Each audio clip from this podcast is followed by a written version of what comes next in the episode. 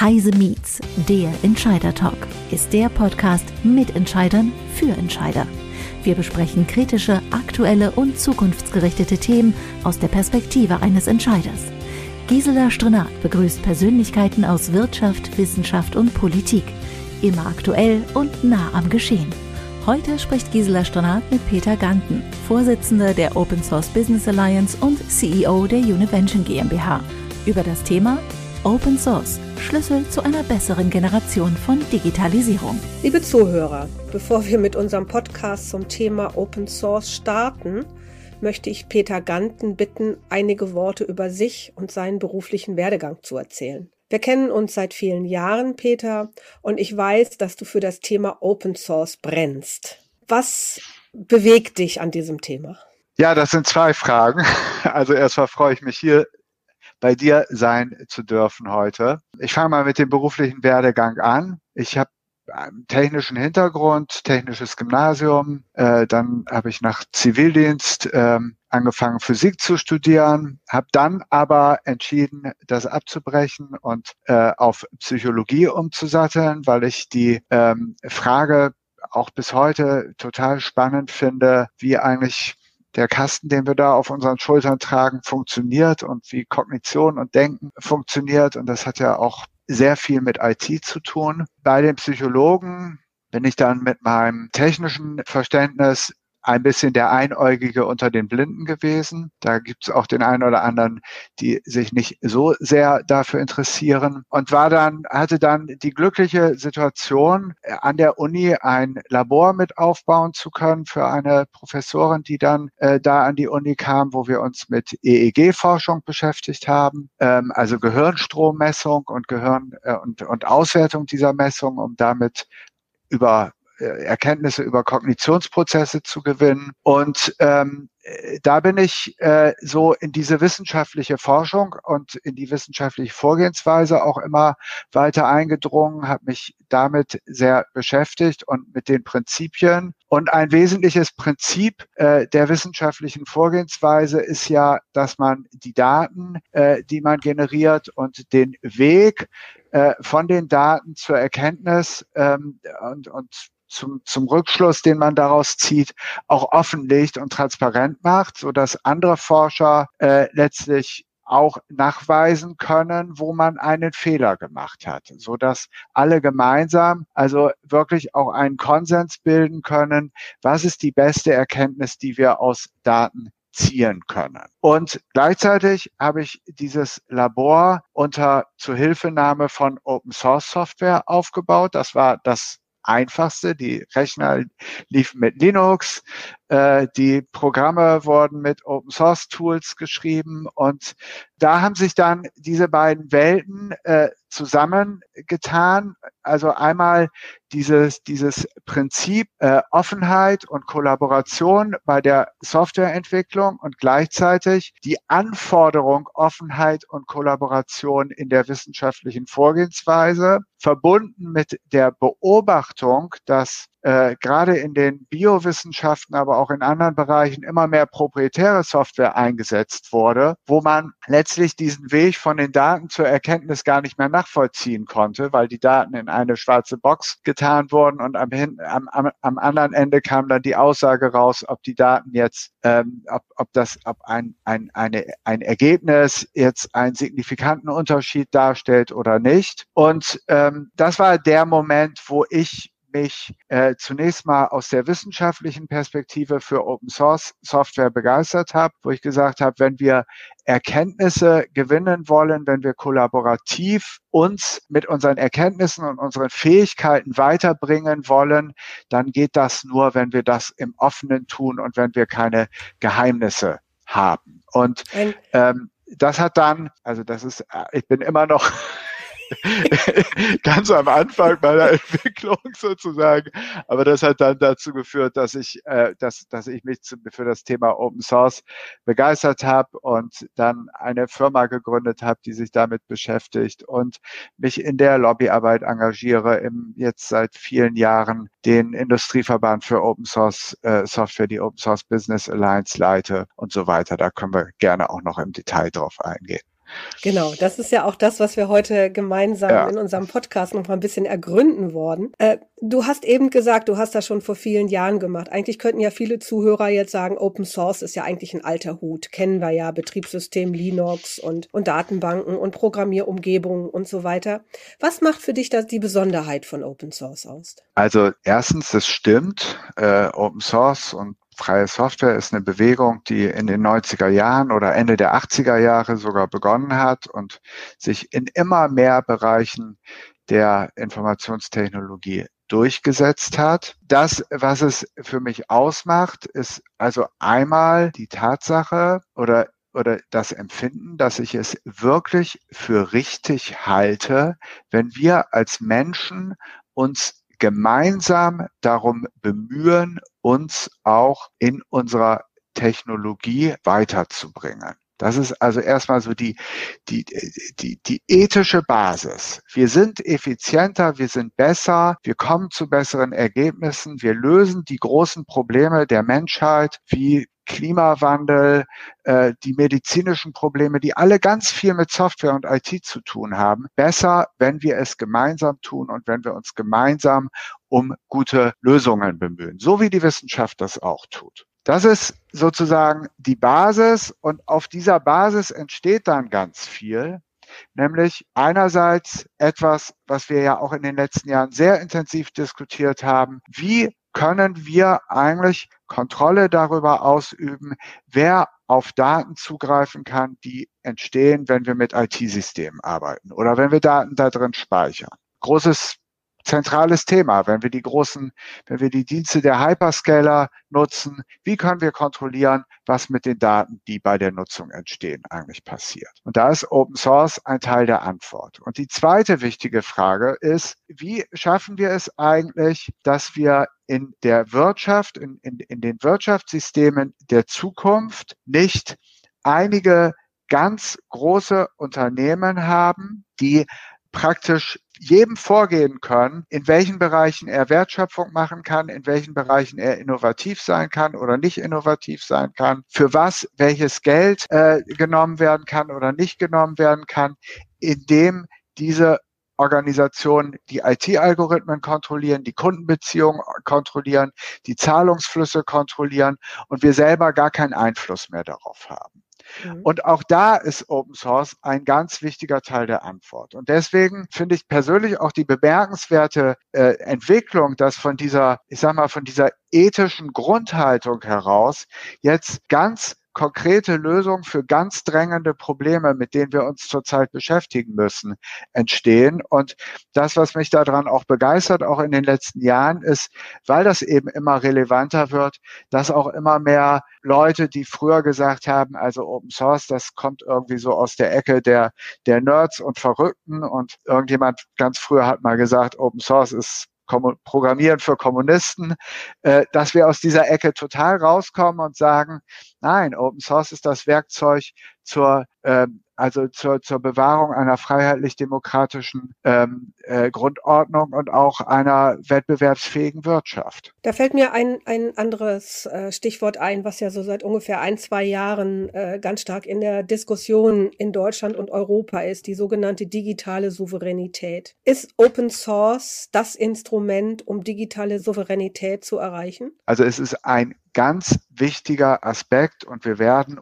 ohne Open Source digitale Souveränität nicht erreichen können, ist aber nicht ganz alleine ausreichend. Die Frage ist ja, glaube ich, da auch nochmal, was, was verstehen wir denn eigentlich unter digitaler Souveränität? Also da werden ja viele, kursieren ja viele unterschiedliche Definitionen und äh, wir finden auch im Konsens mit vielen anderen in der Open Source Business Alliance, dass es bei digitaler Souveränität tatsächlich um diese zwei Aspekte, die ich eben auch genannt habe, schon geht einmal Kontrolle darüber ausüben zu können, wer zu welchem Zweck, wann, äh, zu welchen Konditionen auf Daten zugreift, die ich als Unternehmen oder als Privatperson oder auch als Staat durch die Nutzung von IT-Systemen generiere oder darin speichere. Das ist die Grundlage für vertrauenswürdige Kommunikation, ähm, dass man auch mal was im Geheimen kommunizieren kann, dass man weiß, wer mitliest und wer nicht mitliest und dass man auch die Integrität sicherstellen kann. Das ist der eine Aspekt. Und der andere Aspekt ist, dass man selber Lieferanten wählen kann, dass man immer wieder die Entscheidung auch treffen kann, ob man etwas einkauft oder ob man etwas selber produziert und dass man in dem, was man tut, auch innovativ sein kann und Dinge auch ändern kann und neue Wertschöpfungsmodelle finden und aufbauen kann. Das ist digitale Souveränität, Kontrolle und Gestaltungsfähigkeit. Mhm. Und Open Source ermöglicht genau das. Wenn ich jetzt aber mir die Welt der IT anschaue, sagen wir mal, du hast vorhin gesagt, Open Source gibt's jetzt seit Anfang der 90er Jahre. Und wenn ich jetzt mal schaue, äh, wer die großen Anbieter sind von Betriebssystemen und Software, äh, dann komme ich natürlich bei zu den vier, fünf Großkonzernen aus der USA. Microsoft, mhm. Google, du hast es vorhin erwähnt, die sogenannten Hyperscaler. Ja. Jetzt sind die ja nicht viel älter als das, was Open Source gemacht hat. Aber die sind die, die sich zu Milliardenunternehmen entwickelt haben. Und jedes, jeder, der irgendwie mit Digitalisierung etwas zu tun hat, arbeitet auf deren Betriebssystemen und arbeitet mit deren Software. Was habt ihr falsch gemacht? Wo ist der Unterschied? Ich glaube, wir haben, also, also das, das Spannende ist ja, du hast recht die meisten davon, mit Ausnahme von Microsoft vielleicht, sind ungefähr genauso alt wie Open Source Software. Und das ist kein Zufall. Die sind nämlich mit Open Source Software erfolgreich geworden.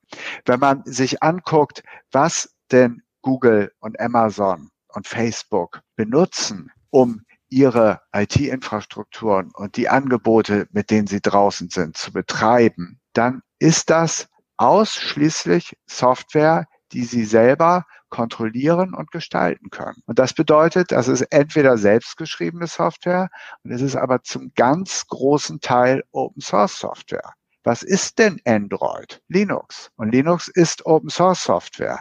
Insofern muss man sagen, bis hierhin hat erstmal niemand etwas falsch gemacht, sondern es sind tolle Tools entwickelt worden und es hat sie eine tolle weltweite Community entwickelt, die diese Tools so weit gebracht hat, dass damit die größten Unternehmen auf die wertvollsten Unternehmen auf der ganzen Welt ihre Dienste zur Verfügung stellen und sich daran beteiligen. So, und der andere Aspekt ist jetzt, was machen die damit? Und wie versuchen sie Verwaltungen und andere Unternehmen in Abhängigkeitsverhältnisse zu bringen. Und da muss man sagen, da ist es sicherlich so, dass noch nicht jeder in der Politik, in der Verwaltung und in der Wirtschaft verstanden hat, welche Gefahren von solchen Abhängigkeiten auch ausgehen können und welches Potenzial in Open Source Software liegt. Im Gegensatz eben zu den Hyperscalern, die das sehr wohl verstanden haben. Und ich glaube, es ist wichtig, dass man jetzt auch Politik und Wirtschaft vermittelt, und das gelingt sehr gut zurzeit, weil die Probleme ja gesehen werden und offenbar sind, dass man diese Mechanismen, mit denen die Hyperscaler die Digitalisierung wirklich in idealer Weise für ihre Zwecke genutzt haben, dass man die auch nutzen muss, dass man sich dem auch öffnen muss. Und das bedeutet eben auch, dass man Open Source Software einsetzen muss, so wie es diese Unternehmen tun. Insofern kein Fehler, aber die Message ist längst noch nicht überall angekommen und daran müssen wir tatsächlich arbeiten. Aber lass uns das nochmal kon konkretisieren. Also du sagst gerade eben, alle haben die gleiche Basis der Entwicklung. Ähm, es kommt, es ist alles Open Source ähm, orientiert. Aber auf der anderen Seite, wenn ich unter Open Source äh, entwickle, sind alle meine Source Codes und alles, was ich habe, öffentlich. Ich kann reinschauen, ich kann es weiterentwickeln. Jeder kann es weiterentwickeln. Der ja. Unterschied zu dem Angebot, was ich von den äh, großen äh, Unternehmen, nenne ich sie jetzt mal, bekomme, ist, dass die Source Codes und die Algorithmen beim Unternehmen bleiben und zum Teil, wenn ich jetzt mal an Facebook denke, diese Algorithmen ja überhaupt nicht bekannt sind. Das ist ja ein bestgehütetes Geheimnis. Also ich glaube, da liegt doch der große Unterschied, dass ich auf der einen Seite das alles öffentlich habe und auf der anderen Seite überhaupt nicht weiß, was wird da äh, im genau. Hintergrund noch alles getan. Genau. Äh, genau, das ist der Unterschied. Und das, was, was diese Unternehmen getan haben, ist, dass sie eben einerseits gesagt haben, wir verwenden diese Open Source Software, die da ist, die erfolgreich ist und wir ergänzen diese Software durch unsere eigenen proprietären Algorithmen.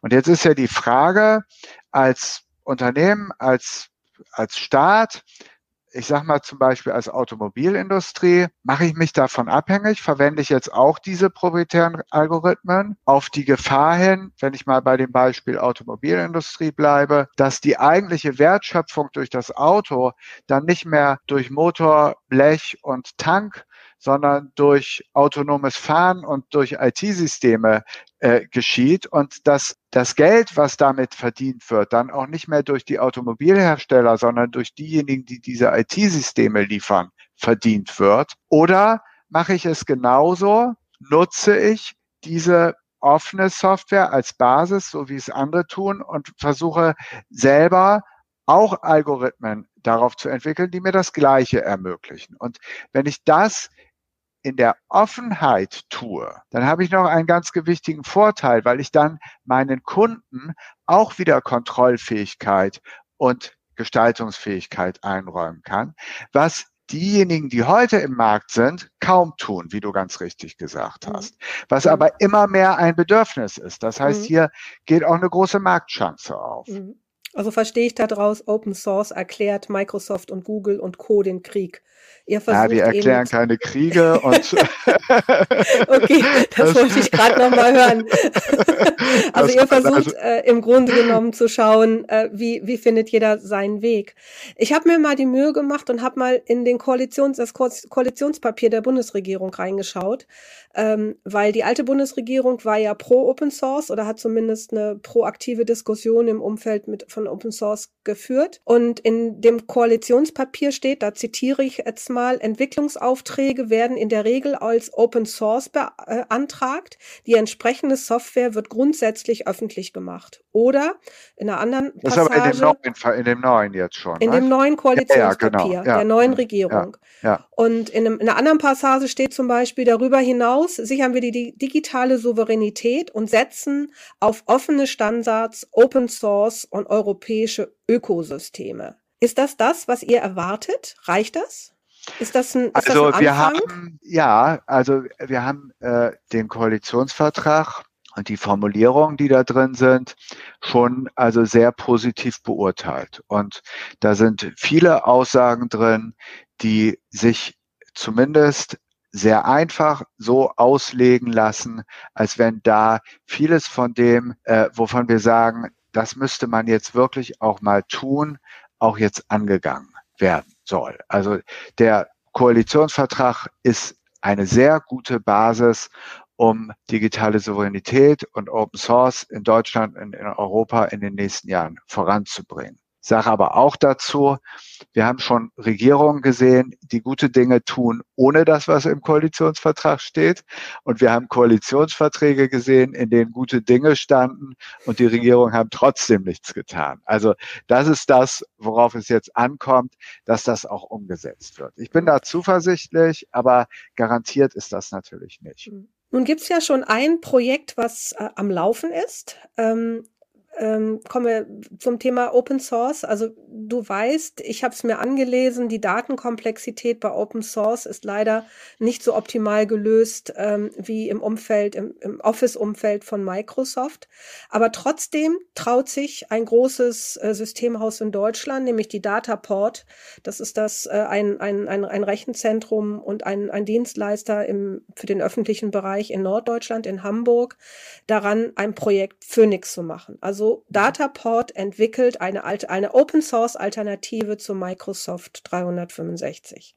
Und du hast es gerade gesagt, die Anfänge sind da. Es gibt auch da Bundesländer, die sich schon dafür committed haben, dieses System ähm, einzuführen, Mecklenburg-Vorpommern zum Beispiel, aber zum Beispiel Bayern hat es abgelehnt. Bayern hat gesagt, wir wollen das nicht, ihr könnt das ja entwickeln, aber äh, wir bleiben weiter bei Microsoft.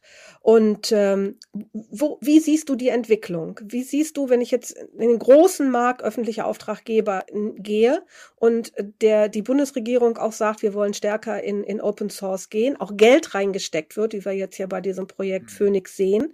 Wie siehst du draußen überhaupt die Tendenzen? Äh, wird das funktionieren oder ist das immer noch ein Eiertanz? Also das eine ist, dass ich seit einigen Jahren eine Entwicklung beobachte, wo immer mehr Politikerinnen und Politiker und Entscheiderinnen in der öffentlichen Hand sagen, wir wollen mehr Open Source Software machen.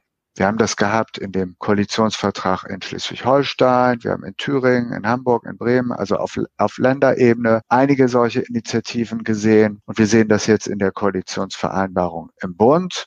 Und wir sehen das auch auf kommunaler Ebene. Da gibt es viele tolle Beispiele. Und das ist ein guter Trend. Und es ist natürlich auch gut und richtig.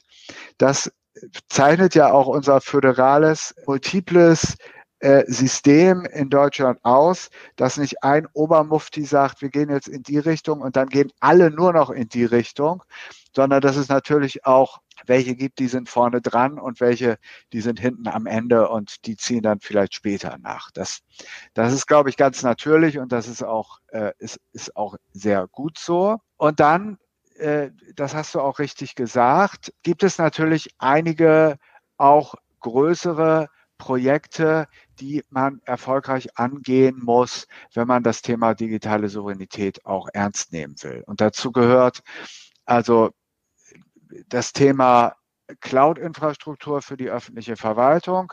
Dazu gehört aber natürlich auch so ein Thema wie ähm, Büro, Kommunikations- und Kollaborationssoftware, ähm, äh, also sowas ähnliches wie, wie G Suite von Google oder, oder Microsoft 365. Und dafür wird es schon eine gewisse kritische Masse brauchen. Und Dataport ist mit vielen Verbündeten dabei, diese kritische Masse äh, zu organisieren. Wenn ich da richtig informiert bin, gibt es ja eine Bund-Länder-Vereinbarung dazu auch, die mittlerweile von 15 der 16 Bundesländer auch unterzeichnet worden ist. Also das ist schon auch ein gewaltiger Schritt nach vorne. Und ähm, da wird man jetzt auch mit ausreichend Energie gleichzeitig aber auch mit Geduld dieses Thema angehen müssen. Und dann wird man damit natürlich erfolgreich sein, weil erhebliche Grundlagen ja schon da sind, weil ja nicht es es wird ja dieses System, sondern Phoenix basiert auf bestehender Open Source Software von Open Exchange, von Nextcloud, die ähm, Element, wir liefern da äh, Teile im Identitätsmanagement und im Portalbereich dazu, so dass es also nur noch darum geht, diese Dinge vernünftig zusammenzubringen. Das alleine ist auch schon ordentlich Arbeit, aber die gute Nachricht ist, man fängt überhaupt nicht bei Null an. Und das sind ja auch Systeme, wenn ich den Satz noch sagen darf, die schon heute bei Millionen von Anwendern erfolgreich im Einsatz sind und sich bewiesen haben. Das ist ja keine, keine neue Entwicklung, die jetzt also zum ersten Mal auf Kunden losgelassen wird. Peter, jetzt haben wir ja gerade über die öffentliche Verwaltung gesprochen. Du sagst, da bewegt sich gerade was und da kommen immer mehr Absichtserklärungen Richtung Open Source zu gehen. Lass uns mal in die Wirtschaft gucken. Ähm, mhm. Wenn die, die großen Wirtschaftsunternehmen oder Mittelständler oder kleine Unternehmen haben ja auch selten Open Source. Merkst du da auch eine Veränderung? Kommt da auch eine kritische Anmerkung gegenüber der, der nicht verfügbaren Daten oder der, der Geheimhaltung gewisser Algorithmen von Seiten der Wirtschaft oder tut sich da überhaupt nichts? Doch, da tut sich eine ganze Menge. Also ähm, man muss sich nur mal angucken, was die Automobilhersteller so für MitarbeiterInnen suchen und was da für Qualifikationen gefragt werden. Da ist Open Source aber ganz vorne dabei. Also das kann man sowieso jedem sagen, wenn er, also ich meine, heute muss man sich in der IT überhaupt keine Sorgen machen, aber wenn man äh, richtig gute Jobs haben will, dann sollte man sich mit guter, verbreiteter Open Source Software auskennen. Wir, wir sehen so Beispiele, dass also die ähm, die Staatsstiftung, also Lidl, Kaufland und so, dass die dabei sind, mit Open Source eigene Cloud-Infrastrukturen aufzubauen. Wir sehen das in der Automobilindustrie. Wir sehen natürlich auch im Bankenbereich und in vielen großen Unternehmen, äh, dass sich da sehr intensiv mit Open Source Software beschäftigt wird. Und ich glaube, manchmal sind wir auch so ein bisschen voreilig, wenn wir sagen, die benutzen Word, also beschäftigen die sich nicht mit Open Source Software. Das ist nicht so. Die gucken, also jedes Unternehmen muss ja gucken, wo sind eigentlich die zentralen Aspekte, wo ich Gestaltungsfähigkeit brauche, wo der Kern meiner Wertschöpfung liegt und wo ich auch Kontrolle über Datenflüsse brauche. Und das ist beim Maschinenbauer vielleicht nicht gleich die Textverarbeitungssoftware. Nicht als allererstes, sondern das sind Systeme, um die Maschinen ähm, äh, automatisch, um, um Predictive Maintenance zu machen, um Updates an die Maschinen rauszubringen. Und da bin ich jetzt gerade auf einer Tagung mit Maschinenbauern gewesen, wo die Open Source verstehen wollten, weil die natürlich auch sagen, wenn diese Prozesse jetzt an den Hyperscalern hängen, dann verliere ich meine Kundenbeziehung dann verliere ich auch die Kontrolle über meine Geschäftsmodelle. Also muss ich mich damit beschäftigen. Und das ist dann auch richtig, dass sie sich damit beschäftigen. Aber das Geschäftsmodell der öffentlichen Verwaltung, das liegt nun mal ganz viel im Erstellen von Dokumenten und im Kommunizieren. Und mhm. deswegen müssen die sich damit beschäftigen. Aber wenn ich jetzt unser Gespräch nochmal so für mich Revue passieren lasse, sagst du ja, es tut sich ganz viel. Wir waren vorhin ja. davon ausgegangen, 1992, äh, seitdem gibt es das System, das sind jetzt ja auch äh, 30 Jahre genau. Und ja. du sagst, da ist jetzt so eine Renaissance, es tut sich was. Aber zum Abschluss äh, noch mal eine Frage an dich. Was wäre dein persönlicher Wunsch? Was muss ich noch mehr tun? Was, was muss noch passieren? Also es tut sich viel, das ist gut so. Ich würde auch nicht mal sagen, dass das eine Renaissance ist, sondern seit den 90er Jahren gibt es so einen langsam sich ausbreitenden Trend, der so ein bisschen von gärtnerischen, gärtnermäßigen Wellentälern überlagert ist, aber der eigentlich immer darunter liegt. Und wenn ich das jetzt mal auf die neue Regierung beziehe, diese Frage, ist ja die Frage an wen. Also von wem wünsche ich mir Herrn was? Schnorr. Herrn Schnorr. Äh, dann würde ich sagen, also da, dafür ist Herr Schnorr allerdings vermutlich nicht verantwortlich. Die Bundesregierung sollte dieses Thema Zentrum für digitale Souveränität, das ja in der letzten Regierung schon konzeptioniert worden ist, das auch im Koalitionsvertrag von der Koalition committed worden ist, das angehen. Das Thema Cloud-Infrastruktur für die öffentliche Verwaltung so angehen, dass man keine Abhängigkeit zu einzelnen Herstellern aufbaut, sondern handlungsfähig bleibt und das Thema souveräner Arbeitsplatz auch wirklich mit Nachdruck weiterverfolgen. Und dann wünsche ich mir an alle und von allen, nicht an alle, von allen und auch von der Presse, dass man nicht drei Monate nach Beschlussfassung schon blühende Landschaften erwartet. Das ist ein großes Rad, was wir da drehen. Und da werden auch Fehler passieren und da werden auch, da werden, da wird es auch, da wird es auch Dinge geben, die anders sind, als man sich das erhofft. Und ähm, da muss man auch entsprechende Geduld und entsprechenden langen Atem haben. Das ist ein Marathon und kein Sprint, äh, dieses Thema digitale Souveränität. Und diese Geduld wünsche ich uns allen da und, und erwarte ich auch von uns allen. Wir haben das so ein bisschen bei Gaia X gesehen, äh, wo also ja erwartet worden ist von einigen Journalisten auch und in der Öffentlichkeit, dass also ein halbes Jahr nach Gründung die europäische Cloud jetzt da ist, die Google und Amazon das Wasser reichen kann. Das ist natürlich nicht so. Das ist trotzdem nicht falsch, das zu tun, was Gaia X tut. Aber es ist ein langer Weg und den müssen wir gemeinsam gehen wollen. Ja, das ist doch ein tolles Schlusswort, Peter. Wir brauchen den langen Atem. Wir müssen kontinuierlich weiterarbeiten an dem Thema und euer kontinuierliches Arbeiten der letzten 30 Jahre zeigt jetzt ja scheinbar so die ersten Früchte. Und äh, wir dürfen dabei auch nicht vergessen, die Welt wird immer digitaler. Wir, wir haben auch die Digitalisierung, so wie sie heute ist, nicht in einem Schwung hinbekommen.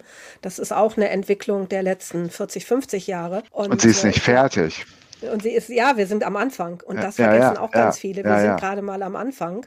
Mhm. Und äh, so sind wir sicherlich auch mit dieser Diskussion über digitale Souveränität, über Open Source oder das Zusammenspiel von, äh, von, von wirtschaftlichen Unternehmen zu einer, einer offenen Software auch erst am Anfang. Und ich glaube, das, äh, das müssen wir begreifen. Und äh, das, das ist der wichtige Punkt. Ja, vielen Dank. Vielen Dank für das Gespräch und auch vielen Dank für Gerne. die Erläuterungen, die von dir gekommen sind. Dankeschön. Ja, es war mir eine Freude. Gerne. Das war Heise Meets, der Entscheider Talk. Beim nächsten Mal begrüßt Gisela Stonat Gerrit Günther, Head of Sales B2B, Corporate und Education bei Acer Deutschland. Und Patrick Laux, Leitung des Geschäftsfelds Schule bei der Bechtle Gruppe. Zum Thema Go, Schule morgen. Wir freuen uns auf Sie.